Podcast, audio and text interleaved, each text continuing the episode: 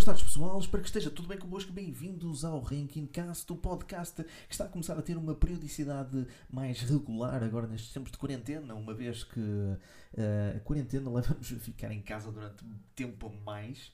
Uma pessoa até acaba por, por enlouquecer por completo, mas eu espero que o meu podcast esteja a ser uma boa companhia. Ou então, para aqueles que ainda não conheceram, podem fazer uma maratona de Ranking Cast durante este, durante este período que eu penso que está quase a terminar neste momento uh, e esperemos bem que sim. Portanto, uh, vocês podem aproveitar e fazer assim uma maratona desta, desta temporada que eu não faço a mínima ideia quando é que vai, quando é que vai uh, acabar a temporada. Não sei quantos episódios é que, é que posso ter, não, não faço ideia. Não sei se vou fazer isto uma temporada por ano, acho que seria Uh, acho que é demasiado arrojado pensar, pensar dessa forma, portanto, posso ter que definir um determinado número de episódios uh, por temporada e depois, quando chegar aí, eu paro e vejo como é que é o feedback uh, dos meus ouvintes e decido se haverá uma segunda temporada e como é que ela será caso haja uma segunda temporada. Ora bem, depois de um minuto inteiro de falar sobre esta introdução, eh, decidi, vamos lá uh, então à um, ehm, continuação do podcast anterior, do episódio anterior, que é basicamente o top 30 dos filmes, séries, não é séries nada, filmes live actions especiais de Dragon Ball. Então no episódio uh, anterior nós fizemos do lugar 29 ao lugar 21, com o lugar 30 sendo uma menção honrosa, porque eu não vi ainda esse filme coreano, mas gostava de ver, só mesmo para ver o quão uh, louco é aquele, uh, é aquele filme. E é assim, provavelmente colocá-lo-ia uh, devido à, caracterização das personagens, da forma como elas são caracterizadas fisicamente. Muito provavelmente eu colocaria este filme acima do Dragon Ball Evolution, o que é.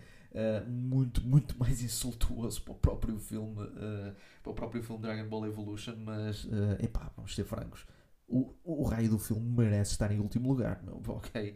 Uh, Dragon Ball Evolution só não está em último lugar porque eu não vi o filme coreano. E eu desconfio mesmo que se eu vir o filme coreano, uh, uh, ele troca de lugar com, com o Evolution. Passa a ser o, o, o número 30. Portanto, ehm, portanto nós tivemos vários filmes. Tivemos, todos os filmes live action praticamente foram, foram abordados no episódio anterior. falamos do Plan to Eradicate the Science and, e os Super Science também. Falamos do terceiro filme do Broly, obviamente, o, o pior de todos os filmes de Dragon Ball Z. Uh, falamos do Android 13 também, um filme completamente inútil. Uh, Resurrection F, epá, também ele bastante inútil, e depois também do Lord Slug. E neste episódio vamos falar dos lugares número 20 até ao lugar 11. Então, começando uh, no lugar 20, temos o Return of Goku. Não é exatamente isso, é. Uh, chama, o episódio chama-se Yo Son Goku and Friends Return. Um, este foi um, um, uh, um, especial, digamos assim, de. Um, 2008, creio eu, já passaram mais 10 anos. Basicamente é um regresso, uma história original de Dragon Ball Z que traz um. Uh, que apresenta uma nova personagem. Uh, uma personagem que só aparece ali e depois nunca mais volta, uh, que é o Tarble. O Tarble é o irmão do Vegeta, o irmão mais novo, que surgiu do nada. Do na isto, isto Dragon Ball é especialista em introduzir parentescos assim do nada. E, e, e ok, eu posso dizer, o Raditz uh, aparece como o, irmão do Goku logo no início do, da, da série Z, mas faz sentido, atenção, não estou aqui a reclamar. Mas de repente, à medida que a história vai avançando e à medida que nós vamos uh, conhecendo uh, as personagens e vamos, e, e vamos passando imenso tempo com elas e mesmo o próprio tempo na, na, na história vai passando, não faz sentido estar a introduzir uh, novos parentescos a personagens que nós conhecemos há anos e que já existem no, no universo da história há anos. Portanto, uh, e vocês sabem do que é que eu estou a falar, não é? Não estou só a falar do Tarble, que só apareceu ali e depois nunca mais voltou, uh, mas também estou a falar da irmã da Bulma, porque supostamente a, irmã, a, a, Bulma tem uma irmã que nunca, que nunca apareceu antes. Vê lá, nem, veja lá, nem, nem o Vegeta conhecia a, a, a existência desta irmã e, e, ele vive com a Bulma há vários anos. Portanto, uh, isto é completamente. Eu não sei, eu não, nem sequer parece que as duas estejam chateadas, mas pronto. Mas não é disso que eu estou a falar. Uh, este filme é, é, um bocado confuso, porque uh, eu acho que foi mesmo um filme só mesmo para matar saudades. Uh, trouxeram praticamente todo o elenco, introduziram ali o irmão do Vegeta, não faço ideia porquê, porque Uh, ele não está ali a fazer nada, praticamente. Ele está ali mesmo para apresentar uh, a nova ameaça, que são basicamente dois inimigos que são praticamente patéticos. E, e não há muito mais para, para dizer. Existe uma luta, o Trunks e o Son Goten fundem-se, eles fazem um pouco mais de luta. As outras personagens uh, mais pequeninas também fazem alguma coisa, mas não é assim nada de muito especial. Eu só vi para aí duas, três vezes e foi na, já há 8, 9 anos que vi a última vez, portanto. Uh, não é assim uma, um especial muito interessante, é, é bastante fraquinho em termos de história. Uh, mas, no entanto, consegue variar um bocadinho na, na própria. Pronto, o Tarbell não é uma má personagem, mas é pá, simplesmente. Opa, porquê? Porquê criar ali um, um novo irmão para o Vegeta? Um, um, novo irmão, um irmão para o Vegeta? Porquê é que, ele, porquê é, que é preciso ter um irmão? Eu, até pronto, pensei que depois eh, esta, esta personagem não fosse canónica, depois porque uh, apesar de ter sido uh, referenciada no, no Battle of Gods, ele depois uh, não é referenciado na adaptação do Battle of Gods que houve no, no Super. Portanto, eu pensei, ok, não vão canonizar o irmão do Vegeta. Mas depois o que é que acontece? Ah, temos o Dragon Ball Super Broly que estabelece mesmo a ideia de que o Vegeta tem um irmão. Portanto, ok, onde é que ele está? Ninguém sabe. Uh, portanto, Return of Goku, ou uh, Goku and, Son Goku and Friends Return, uh, está em lugar vigésimo deste, deste top 30. Um, em 19 lugar temos Return of Kula, o segundo filme em que aparece o irmão do Freeza. E como estamos aqui a falar em parentescos, sim, uh, existem os filmes que estabelecem que o Freeza tem um irmão que nunca uh, falou, que, de quem nunca falou. Uh, nem mesmo o próprio King Cold faz referência ao irmão. Portanto, isto não é um irmão canónico.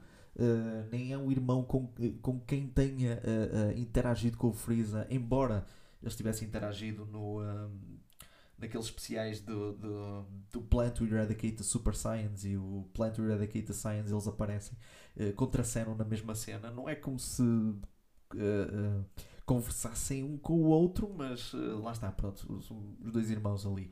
Mas um, o que é que eu ia dizer acerca do, do Return of Cola? É, é, um, é um filme desnecessário é, e, e ao mesmo tempo um filme estranho.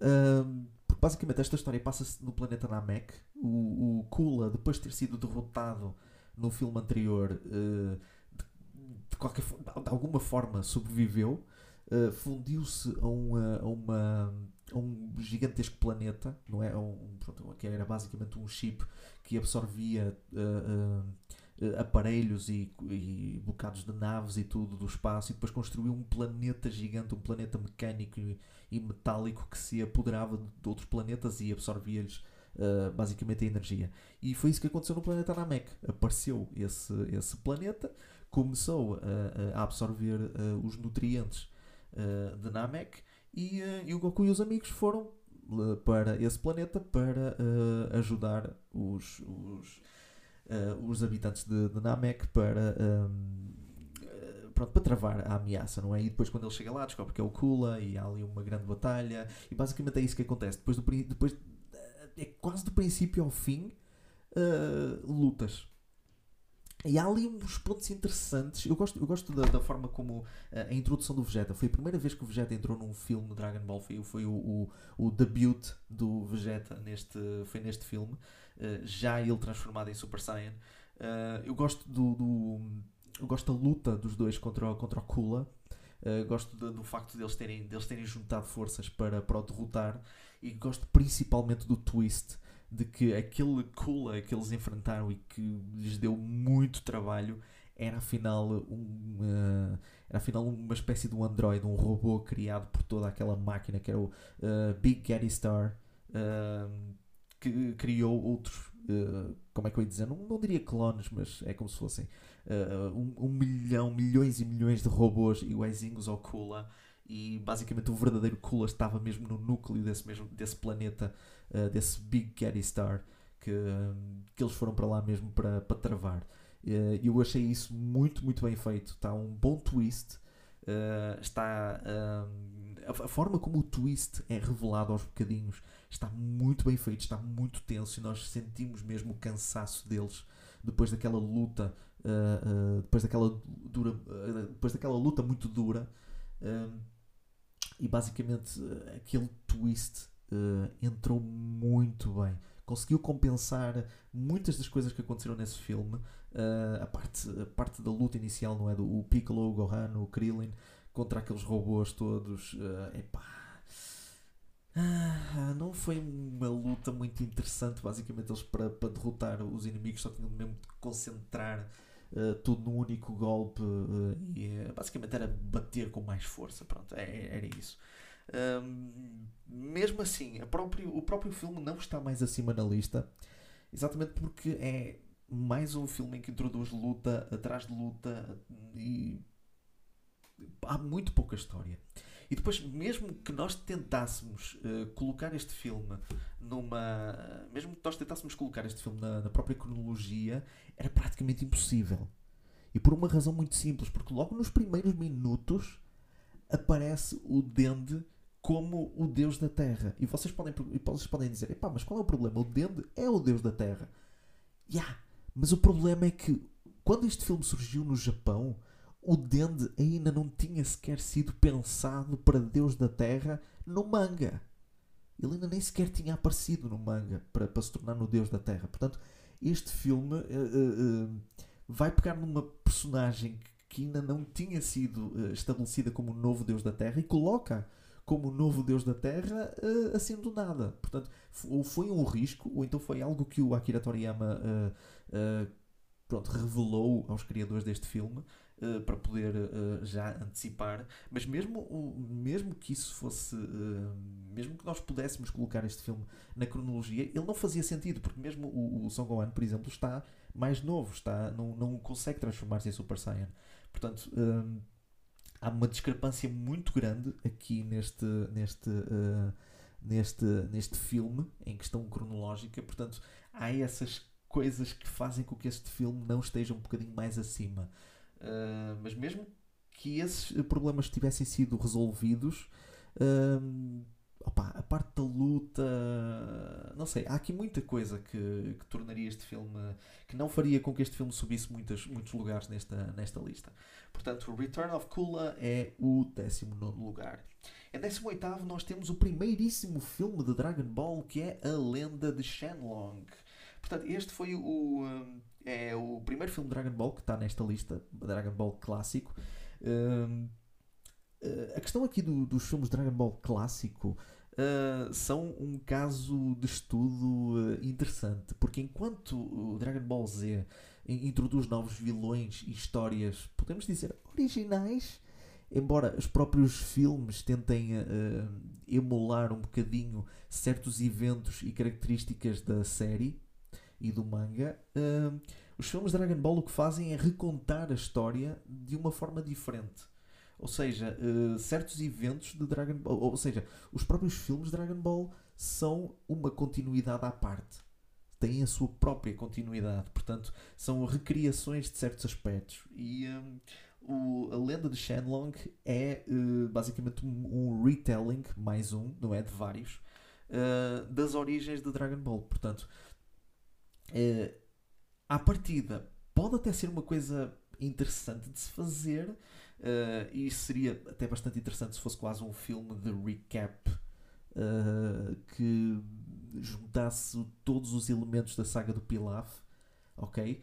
Uh, o problema é que isto é uma história, tenta ser uma história original. E o problema é que isto é uma introdução uh, a Dragon Ball, basicamente, ou seja, é um, é um, retelling dos inícios de Dragon Ball, mas cola esses eventos a uma história original, que é a história da, da Pansy, que é uma. Sim, que é, que é a história de uma rapariguita que, é, que estava numa aldeia que estava a ser uh, assolada por um rei que.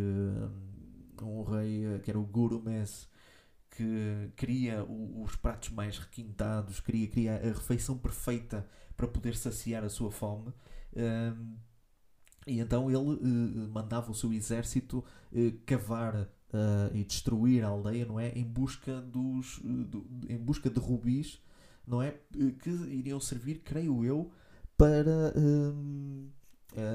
pronto, para pagar, não é? mais para pagar novas, sei lá, refeições. Pronto. Eu não tenho muito bem a certeza se era isso, porque lá está. Uh, já foi há muito tempo que eu vi o filme e. Um, e, basicamente era, e basicamente era sobre isso. Mas um, aqui o problema deste filme é que é exatamente tenta colocar uma história original e junta, ao, e junta a uma história de origem. E tendo em conta a duração do filme, que é cerca de 45 minutos, mais ou menos, mais coisa menos coisa, acaba por se tornar uma coisa demasiado rápida na parte da, uh, parte do retelling, quando nós vamos apresentar as personagens de Dragon Ball, e acaba por ser demasiado rápido, uh, ou melhor, acaba por não dar o destaque necessário ao ponto principal da história, que é a história da Pansy.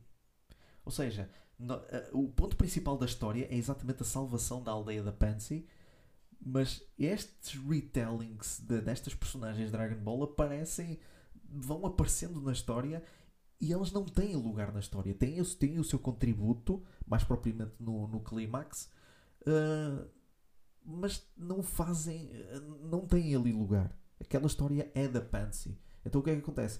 Uh, podiam fazer dois filmes, uh, lá está, era uma ideia. Podiam fazer um filme de, de, de, de origem, não é? De, de, fazer um retelling dos eventos de Dragon Ball e depois outro em que aí sim introduziam a Pansy e desenvolviam a história dela, as motivações dela. Uh, seria, seria muito mais aceitável, mas não, eles juntaram os dois conceitos Uh, tiveram ali aquele momento no, na, na, ilha do Tartaruga Genial que não, não, serviu absolutamente para nada, só serviu mesmo para, para o exército do, do Guru Mess uh, roubar uma das, uma das Dragon Balls. Uh, o Tartaruga Genial é um completo idiota, não é? Porque ele não quer ajudar a rapariga a recuperar a aldeia. Ou, a, a, enfrentar o rei, não é? E basicamente o, o mestre das artes marciais manda um bando de putos atacar um reino uh, fortemente uh, eh, um, for, fortemente armado, não é? Fortemente com uma grande força militar e só por sorte é que as coisas resultam, não é? Portanto, lá está.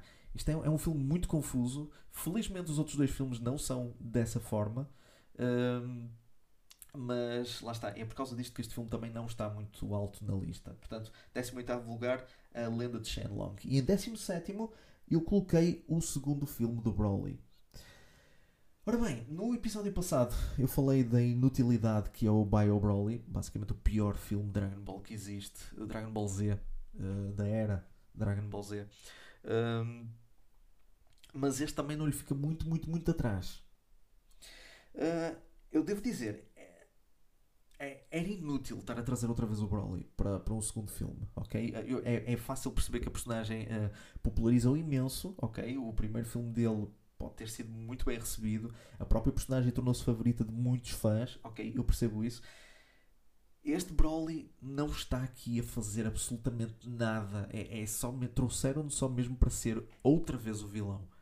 Porque o primeiro filme dele é, é, ótimo, ok, é bom, não é perfeito, mas é bom. Pronto, introduz a personagem, introduz as motivações dele, não é? Por muito vagas que sejam. Uh, introduz, uh, uh, cria uma relação com o, o nosso protagonista Epá, este filme não tem nada disso. Não há nada que ligue o Broly àqueles dois, àquelas duas personagens. Ao Trunks e ao Son Goten. Aparece o Son Gohan também, porque ele precisava de lutar, não é? Só apareceu para a luta. Uh, temos lá a Videl, porque sim. Uh, e é só isso. Não há mais. Uh, como é que eu ia dizer? Não há mais eh, eh, não há mais nada que nós possamos uh, pegar neste filme. É, é... E a premissa até é interessante, porque basicamente o Trunks Sogoten e a Videl estão a, a, a tentar encontrar as Dragon Balls. Sabe-se lá porquê, porque nós não sabemos. Uh, assim, sabemos os desejos que eles querem, mas não sabemos o porquê de, de, de, a Videl, os, uh, de, de a Videl querer um desejo. Portanto, não sabemos qual é o desejo dela, não sabemos absolutamente qual é a motivação que a leva a seguir aqueles dois miúdos a encontrar as Dragon Balls. Mas pronto. Uh, isso é rapidamente uh, passado de lado depois de eles terem resolvido lá o problema uh, numa aldeia, não é? Uma aldeia estava a ser assolada por um, por um dinossauro e eles conseguem despachá-lo facilmente, conseguem salvar a aldeia e, e, o que acontece foi depois aparece o Broly, não é? o Broly que tinha vindo lá do planeta, no filme anterior tinha sido destruído por um, por um, por um meteorito uh, e por alguma razão, por algum milagre, ele conseguiu sobreviver, meter-se numa cápsula e, e, viajar até à Terra. Ficou congelado durante 7 anos e foi o choro do Songoten uh, que o fez uh, voltar no tempo, não é? Relembrar-se de quando ele partilhava. Uh, partilhava o espaço, não era do, do lado. Ai, como é que se chama aquilo? Uh, não era de dormitório, da maternidade, pronto, digamos assim, com, com o Son Goku em bebê. O Son Goku em bebê uh, berrava muito e ele ficava irritado, e foi isso que fez com que ele saísse daquele uh, do, do lugar onde ele estava congelado. E basicamente é a única ligação que nós podemos criar entre o Broly e, o, e uma das personagens, porque o Son Goten é muito parecido com o Son Goku, então ele confundiu, porque o Broly, pelos vistos, é estúpido neste filme porque ele confunde uma criança com um homem adulto. Uh, ok, sério, não é. Assim, o, o filme anterior do Broly estabelece que quando ele se irrita, ele perde completamente a razão e torna-se um gajo completamente uh, pronto, uh, violento e sem qualquer razão, digamos assim. mas aqui não há um mínimo de, de racionalidade da parte dele. Basic, é, é, é, foi, quando, foi quando começou a popularizar a ideia de que ele só diz cacaroto, cacaroto, cacaroto, só, só. E é basicamente a única palavra que ele diz. Existe mais um, existe uma frase e tal, e pelo meio uma outra frase, mas não há mais nada do que isso. E pronto, basicamente o Broly só se tornou um saco de músculos, só mesmo porque sim. Pronto, não, há, não é um vilão. Deixou de ser um vilão interessante. Pronto. Uh, mas lá está, eu coloco este filme neste, neste ponto exatamente por causa da premissa. A premissa até é interessante, eu gosto do, do, da ideia da aventura, gosto do, do, de uma coisa mais calma, do, pronto, deles lidarem com um monstro mais, eh, pronto, mais simples. Um, e lá está, o clímax desta luta é o que salva também um bocado este filme. Porque o clímax é das coisas que, que as pessoas mais se lembram. Não é aquele Kamehameha que o Son Gohan faz e depois junta-se o Son Goten e depois o Son Goku surge do nada de, das, do, não é, do, do, paraíso, não é? Não sei, pode ser uma, uma miragem ou pode ter sido uma, um desejo uh, momentâneo que, que, que, as Dragon Balls cumpriram, não é? Uh, em, que ele, em que ele voltou para, para a Terra e ajudou os filhos contra o Broly. Uh, e isso é bastante interessante. A maneira como eles derrotam o Broly de vez é espetacular. É muito bem feito, ok? E, e, são essas coisas que colocam este filme em 17 lugar. Portanto, em 16 lugar eu coloco o filme que nem sei se é um filme, acho que é mais um OVA, de Dragon Ball GT, que se passa 100 anos depois. Ora bem, isto pode ser um bocado controverso, porque hum, há muita gente que odeia Dragon Ball GT, há muita gente que adora também, há muita gente que considera Dragon Ball GT acima do Super, outros, que, outros consideram o Super acima do GT. Eu não vou colocar, não vou andar aqui neste. Pronto, não vou, não vou dizer qual é a minha posição em relação a isso, mas. Hum, eu tenho que justificar porque é que eu coloquei o, este filme do Dragon Ball GT, este OVA do Dragon Ball GT em 16, porque basicamente até é uma história bastante interessante. Eu quando vi este filme pela primeira vez, eu, hum, eu tinha noção da duração dele, mas, hum, mas ao mesmo tempo eu estava eu, eu, cada vez mais acreditava que isto não era uma quest pelas Dragon Balls. Porque o Son Goku Jr., pelos vistos, é um bocado burro, não é? Não ouviu a história da, da avó Pan uh, até ao fim, portanto ele acreditou-se que ele só precisava de encontrar uma Dragon Ball para. Uh, para fazer o desejo e a avó uh, recuperar a saúde. Porque basicamente a Pan uh, tem, uma, tem um ataque cardíaco, fica hospitalizada. Uh, pelos vistos, não há mais família ali, não há mais família, não há amigos, nem há nada. Toda a gente morreu, pelos vistos. também passaram 100 anos, não é? mas pelos vistos, os parentescos da, das outras famílias, não é? Da família da Bulma e tudo, acho que se perdeu tudo de, de vista, mas pronto. fazer o quê? E então, basicamente, o, o Son Goku Jr. vai até ao Monte Paoso, que é onde viveu o seu, uh, uh, o seu antepassado Son Goku, e uh, vai lá procurar pela Dragon Ball, que, pelos vistos, foi lá deixada na casa onde, o, onde o antepassado dele vivia. E então, isso basicamente, toda a jornada do Goku Jr. é uma prova de coragem Porque ele começa esta aventura muito medroso, muito, uh, muito fraquinho, muito. O, com potencial, não é? Um potencial mesmo que o próprio Sang Saiyan lhe dá, mas com muito pouca confiança, com uma falta de confiança enorme. Ele é vítima de bullying, ele é, ele é gozado, ele é tido como um fraco, e basicamente esta vontade dele de salvar a avó é basicamente uma prova de coragem para ele uh, evoluir uh, para a personagem que depois nós vemos no final da série mesmo. E isso é bastante interessante.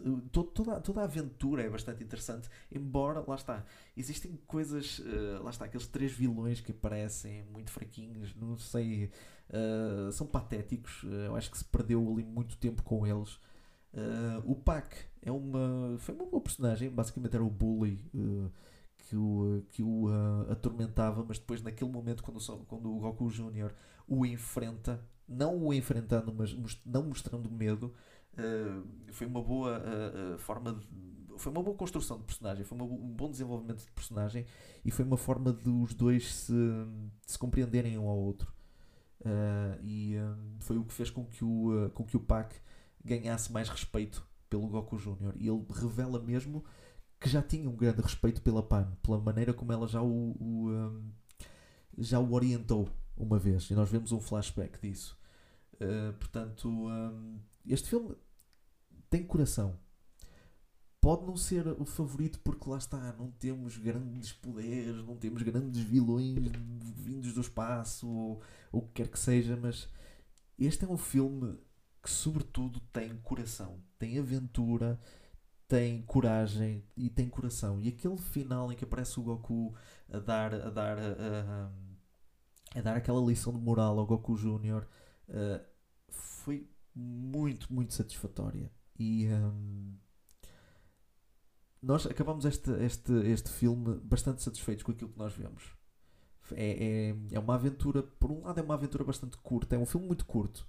Eh, se calhar um, um OVA demasiado curto para, para, o, para o meu gosto. Um, aqueles vilões é que estragam tudo. O vilão final é que não. O vilão final é, é interessante, mas lá está, infelizmente ele só aparece no fim para, uh, para levar porrada. Mas lá está, é, é, é, o, é o problema deste filme. É exatamente os vilões que foram introduzidos. Eu acho que não precisávamos realmente assim de grandes vilões, aqueles monstros e tudo, mas uh, foi, um, foi um bom filme. É um bom filme. Eu estou sempre a dizer que é um filme, mas é mais uma ova. Mas pronto. Uh, ele está em 16 lugar. Uh, podia estar um bocadinho mais alto se não fossem aqueles vilões e, e se não fosse a duração demasiado curta do filme. Mas eu recomendo bastante a toda a gente.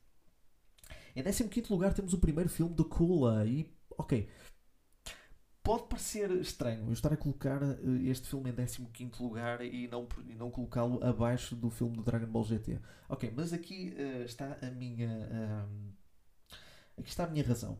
O filme do Kula é interessante. É, não ao ponto de, de ser bom, ok? E nós estamos agora a começar aqui a entrar no território dos menos maus, Uh, já entramos nesse território, não é? Porque o Dragon Ball GT, o, filme, o OVA do Dragon Ball GT já não é assim tão mau. Uh, está ali no meio. Portanto, o, o filme de Kula é, é bastante interessante. Introduz um, um, um parentesco do Freeza, como eu já falei há bocado, uh, mas é introduzido como uma versão ainda mais cruel do Freeza, mas ao mesmo tempo um bocadinho mais, mais calculista. Uh, e o problema deste filme é que não uh, demonstra a extensão do Império do Kula. Nós vemos aquilo que o Freeza tem, aquilo que ele conseguiu, aquilo que ele herdou do pai. Uh, o Kula parece que não tem nada. Parece a única coisa que o Kula herdou do pai foi a nave e aqueles três uh, indivíduos. Basicamente é isso. Nós não vemos absolutamente mais nada do exército do Kula, se é que ele tem algum exército. Um, o que é que eu ia dizer uh, mais? Lá está. Uh, a luta. As lutas são interessantes. basicamente, o, o Piccolo faz alguma coisa neste filme, ao contrário de muitos outros filmes, em que ele entra só mesmo para fazer. só mesmo para fazer espetáculo, para ele entrar assim de uma forma dramática e depois ele leva na boca. Mas aqui ele conseguiu derrotar cada um dos membros das forças especiais do Kula, o que é impressionante. Portanto, ele foi mesmo uma personagem bastante interessante. Colocar o Goku em, em fora de combate uh, durante este durante grande parte do filme epá, é uma técnica que eu já estou cansado de ver. E eles fizeram isso, eles tinham feito isso no filme anterior, no filme do Lord Slug. No filme do Lord Slug eles fizeram exatamente a mesma coisa. Colocaram o Goku fora de combate durante uns tempos para ele depois aparecer uh, no momento certo e salvar o dia. Epá, é incrível. Eles aqui fizeram. Só que aqui está um bocadinho mais bem feito, ok? E dá um motivo para o Gohan uh, fazer a sua própria viagem, não é? Até à Torre Karin e conseguir um feijão mágico e, uh, e poder salvar o, o, pai e depois conseguir depois também tentar fugir dos membros da, das forças especiais do Freeza. Um, agora, aquilo que me desilude um bocado é a luta contra o Kula. Uh, promete ser interessante. Eu já quando vi este filme pela primeira vez, eu tinha visto na televisão este filme e eu achei bastante curto. A partir do momento em que o Goku se transforma em Super Saiyan, e aqui ao contrário do filme anterior, ele transforma-se mesmo em Super Saiyan, e eu acho que é uma boa forma de introdução nestes filmes a esse mesmo próprio conceito. Um, a luta, ao contrário da luta contra o Freeza, que é longa como tudo, a luta contra o Kula é. Epá, é, é, é muito fraca.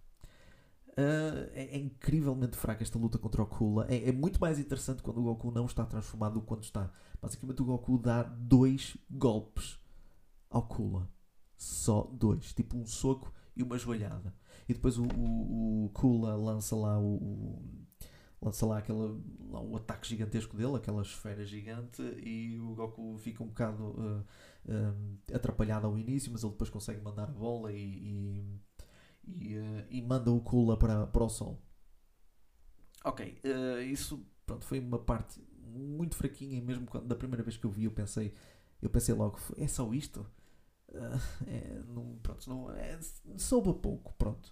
Uh, foi muito anticlimático. Tenta ser, tenta ser climático, mas não vimos uh, a transformação durante tempo suficiente para podermos considerar aquilo uma coisa com, com garra.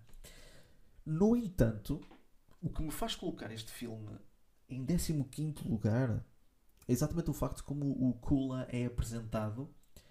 Uh, ele parece ser uma pessoa bem mais interessante do que o Freeza. O é assim, ele aparenta ao início, mas depois não é.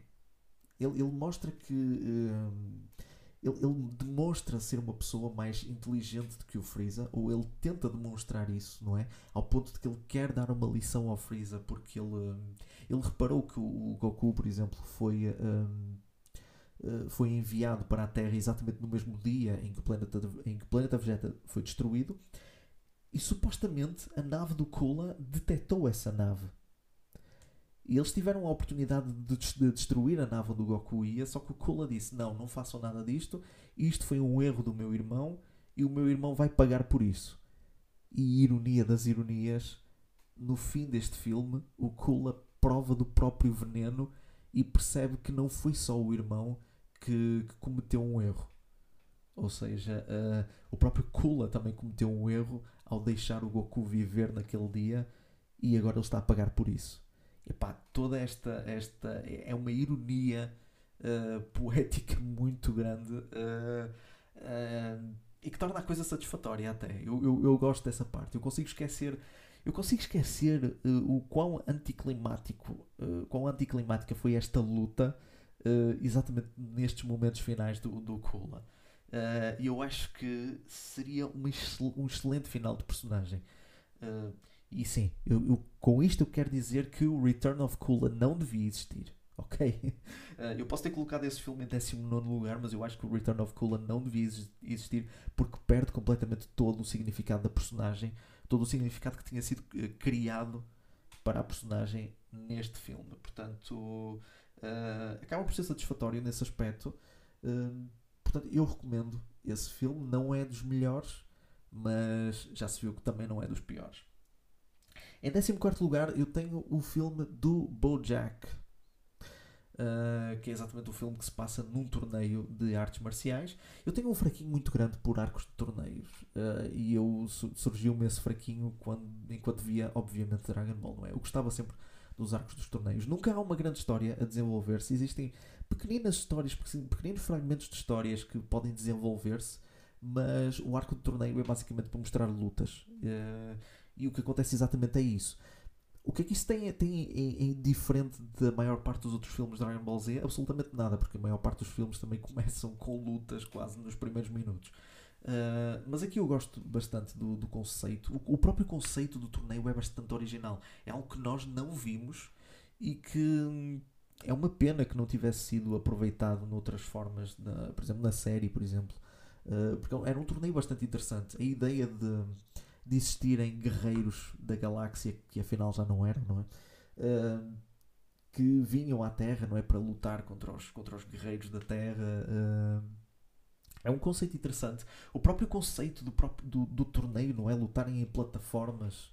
Uh, que depois o último, uma espécie de Battle Royale em cada plataforma, e depois o único, a, a, a única pessoa a ficar na plataforma ia para as finais.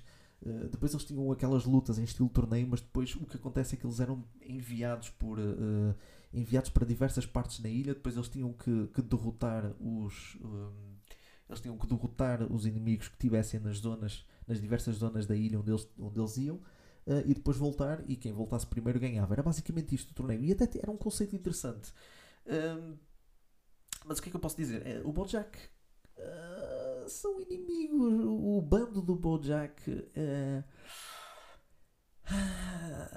não há nada para dizer acerca deles. Ok? É mais um inimigo para derrotarem.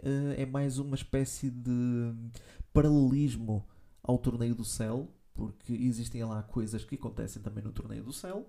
Uh, não é? Por exemplo, na luta do, do Gohan contra o, contra o, Bojack, a parte em que o Bojack aperta mesmo o Gohan contra si, da mesma forma como o Cell faz, o Gohan fica com a testa arrebentada da mesma forma, uh, o Gohan também se transforma em Super Saiyan 2. Uh, eh, existe também ali um Beam Struggle entre os dois, uma coisa muito mais rápida do que, do que existe no Torneio do Céu. Portanto, existem muitos paralelismos, mas também, lá está, isso acontece também em qualquer outro filme de Dragon Ball Z.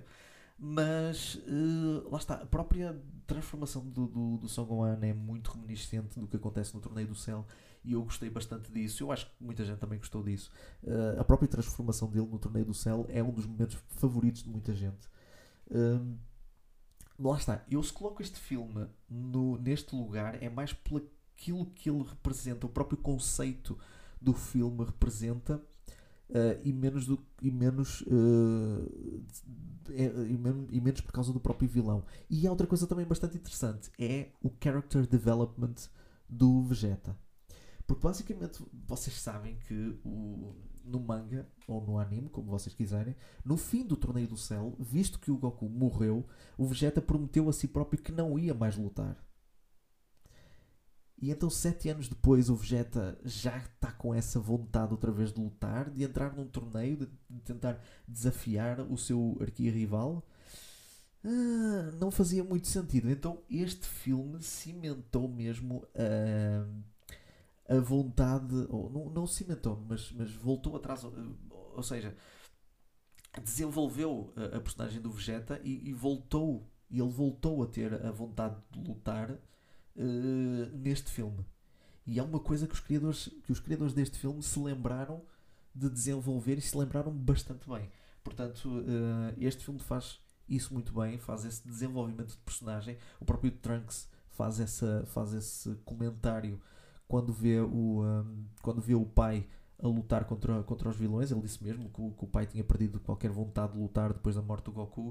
Uh, há essa referência também no início. Portanto, este filme em questão de continuidade, eu diria, que este, eu diria que este é o único filme que muito mais facilmente é encaixado na continuidade da série. É muito fácil encaixar este filme, muito fácil. E este bocadinho, este, este, este esta parte de, da personalidade do Vegeta uh, encaixa como uma luva naquilo que, que acontece no fim do, do Torneio do Céu. Portanto, este filme tem estes bocadinhos e é isso que vale a pena ver. Uh, e são estes uh, os aspectos que fazem com que eu coloque este filme em 14 lugar. Em 13, eu coloco o segundo filme Dragon Ball Z, também conhecido como. Uh, eu tenho aqui vários os nomes, pronto, como, como eu me lembrava, que era. aqui era conhecido como o super-herói, o The Strongest Man on Earth, como era conhecido, acho que era nos Estados Unidos, não sei. Portanto, é o segundo filme Dragon Ball Z, aquele que coloca o Dr. Uh, como é que se chamava? Dr. Willow e Dr. Cochin. O que é que eu tenho a dizer acerca deste filme? Este filme é estranho, mas ao mesmo tempo é bastante interessante porque coloca o Tartaruga Genial outra vez na ribalta. Ou seja, ele é considerado por aqueles dois cientistas como o homem mais forte do mundo porque eles certamente já não se lembram, ou, ou melhor, não, não, não estão a par dos últimos 50 anos, então ainda acham que o Tartaruga Genial é o homem mais forte do mundo. Isso é porque eles não sabem que existe um, um homem chamado Son Goku que é ainda mais forte. Uh, mas lá está, nós conseguimos ver o, o Tartaruga Genial em ação. Uh, é bastante satisfatório. Eu, eu acho muito mais satisfatória aqui a, a, a, prestação do Tartaruga Genial do que, do que em Dragon Ball Super. Ok? Pá, simplesmente porque não faz muito sentido no Dragon Ball Super. Uh, ele, está, ele enfrenta, ele, no Dragon Ball Super ele enfrenta inimigos uh, muito acima dele. Uh, não faz o mínimo, mínimo sentido. Mas, mas pronto, não estou a falar de Dragon Ball Super. e aqui acaba por ser bem mais interessante a participação dele. Claro que pronto, a participação dele é mais na primeira metade. E a partir daí, a partir do momento em que o, em que o Goku entra na, na a partir do momento em que o Goku entra, na, entra em cena, uh, todo esse plot ficou completamente esquecido. Uh, a ideia dos cientistas loucos, uh, isso, teria, isso, seria depois, mais tarde, aproveitado, não era? O, o a ideia do Dr. Gero ao criar os androides, lá está, era uma ideia de, do, do, do, cientista louco, não é? Mas estes dois também não ficam muito atrás. Este filme também é bastante interessante que eu ia dizer uh, mais? Uh, cimenta um bocadinho mais o, o, tipo de relação que o Son Gohan tem com o Piccolo, principalmente por causa daquela música que ele canta lá a meio. Uh, constrói um bocadinho a história, não passa logo, logo para a ação. Uh, portanto, é interessante. Existem as outras personagens. O Oolong tem, tem, o, tem o seu papel, a Bulma tem também o seu papel. Portanto, é bastante interessante, tem um, tem um pacing uh, aceitável para a duração que é. Tem um pacing que não, não é um filme que, que nos faz sentir que as coisas estão a andar a, estão a, a correr, como outros filmes nos fazem sentir. Não, tem um filme tem uma história, desenvolve essa história e entrega-nos uma, um bom clímax também. Uh, é o, foi o primeiro filme que, em que o Goku usou uma Genki Dama e está muito bem feito, está muito bem uh, representado. Um, e lá está, este filme tem, tem boas cenas de luta, tem bons efeitos, uh, tem uma boa animação também. Uh, por, e a própria história também é bastante interessante. Portanto, uh, eu coloco este filme neste lugar porque é bastante satisfatório. E eu recomendo também este filme.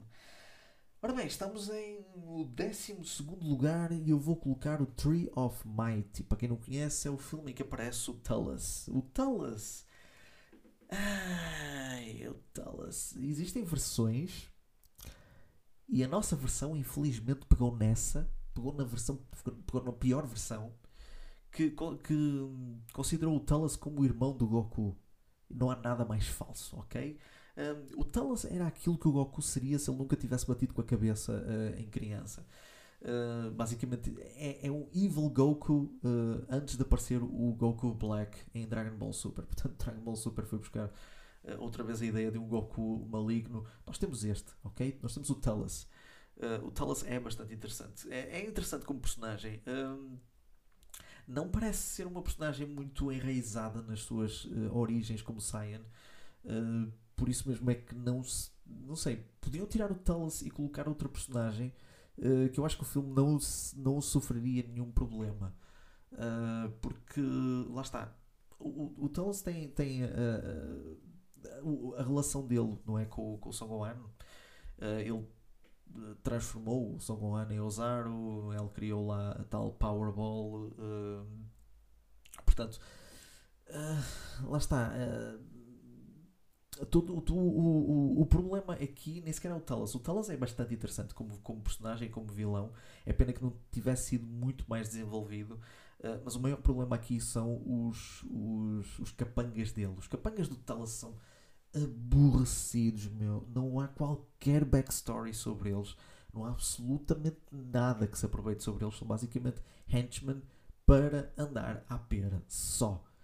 E. Um, e a parte bastante interessante que este filme tem é que reúne praticamente todo o cast de Dragon Ball. Todos os, todos os guerreiros Z aparecem, alguns pela primeira e única vez neste filme. Opa, nós temos o Yamcha, temos o Tenshin Han, temos o Chaos, temos o Krillin, pá, temos o, o Piccolo. Todos eles entram na luta. Uh, ok, é certo que todos eles levam na boca e depois é o Goku que, que derrota todos os inimigos de uma vez. Uh, todos aqueles henchmen do, do Talos de uma vez, portanto é, acaba por ser um bocado ridículo porque gostávamos de ver algumas das outras personagens um bocadinho mais uh, uh, a fazer alguma coisa, não é? a conseguir derrotar pelo menos um ou dois inimigos, mas pronto. ao menos temos aqui, eles têm a sua própria, eles têm a sua própria posição neste filme, ok? Eles têm, têm, têm eles, eles pronto, eles desenvolvem-se neste, neste filme. E é isso que eu gosto, ok? Eu gosto quando, quando o foco não é só no protagonista ou nas personagens que estão diretamente relacionadas com o protagonista, é também com as outras personagens. E é uma coisa que, felizmente, por exemplo, ok, vou fazer agora, vou fazer agora aqui uma comparação com o Dragon Ball Super.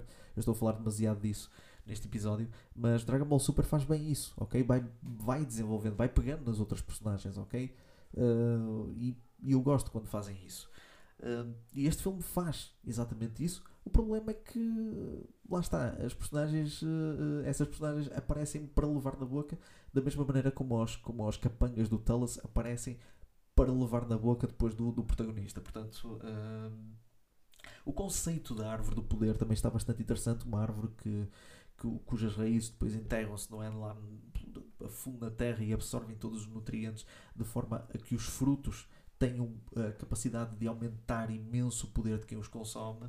Uh, portanto, é um conceito bastante interessante. A forma como o Goku derrota o Talos usando o próprio, a, própria, a própria árvore, árvore do poder uh, para criar uma nova Genki Dama para derrotar o Talos é muito interessante. Eu gosto muito como, como, uh, como os efeitos da, da árvore do poder são apresentados ou melhor, o que é que, que, é que a árvore do poder faz na Terra? Nós vemos isso, vamos vendo a Terra deteriorar-se ao, longo ao longo do filme.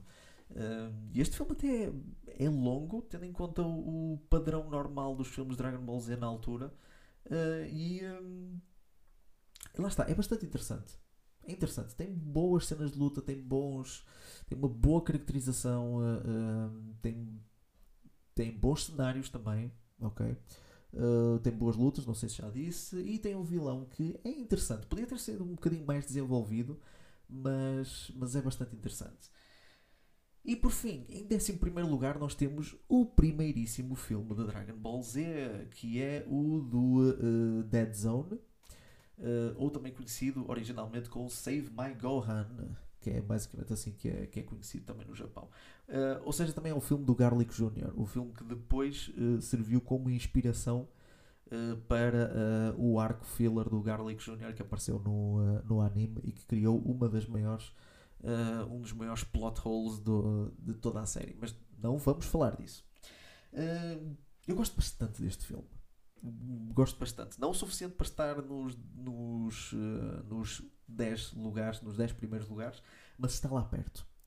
Porque uh, é um bom filme de introdução de Dragon Ball Z. Ou seja, não é bem, bem, bem um filme de introdução, mas uh, eu gosto da forma como, como o Kami é introduzido neste filme e como a sua própria backstory é explorada um bocadinho mais uh, sobre as suas próprias origens e de como o lugar de Deus uh, não era uh, não era apenas reservado a ele, já não era uma coisa que estava reservada a ele, era uma coisa que ele teve de competir com outro para, para se tornar, não é? Para se tornar no Deus, ele teve de competir contra o pai do Garlic Jr. E eu gosto desta ligação entre o próprio Kami e o, próprio, e o Garlic Jr., embora não fosse uma ligação direta, por causa de, pronto, que era a ligação entre o Kami e o pai do Garlic Jr., mas a coisa foi pessoal. Ok? A coisa foi pessoal. O Garlic Jr. quer vingança. Hum, e para isso o Garlic Jr. foi a único, o único vilão, uh, pelo menos antes de Dragon Ball Super, o único vilão de Dragon Ball a conseguir a vida eterna. Porque ele conseguiu as Dragon Balls uh, conseguiu chamar o dragão, conseguiu ter a vida eterna e ninguém o impediu. é incrível.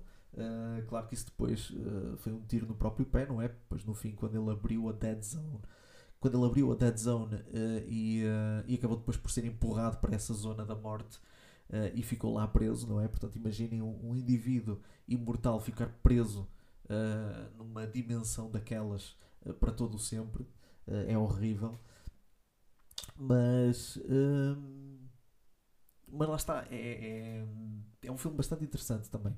Uh, Deixa-me ver se eu me Ah, uh, o que peca um bocadinho neste filme é exatamente o facto de que o. Um, uh, Garlic Jr. tenta, logo no início do filme, logo no início do filme, uh, os, os capangas do Garlic Jr., não é? Os servos dele, derrotam o Piccolo e dá-se aquela ideia de que ele tinha sido morto por eles.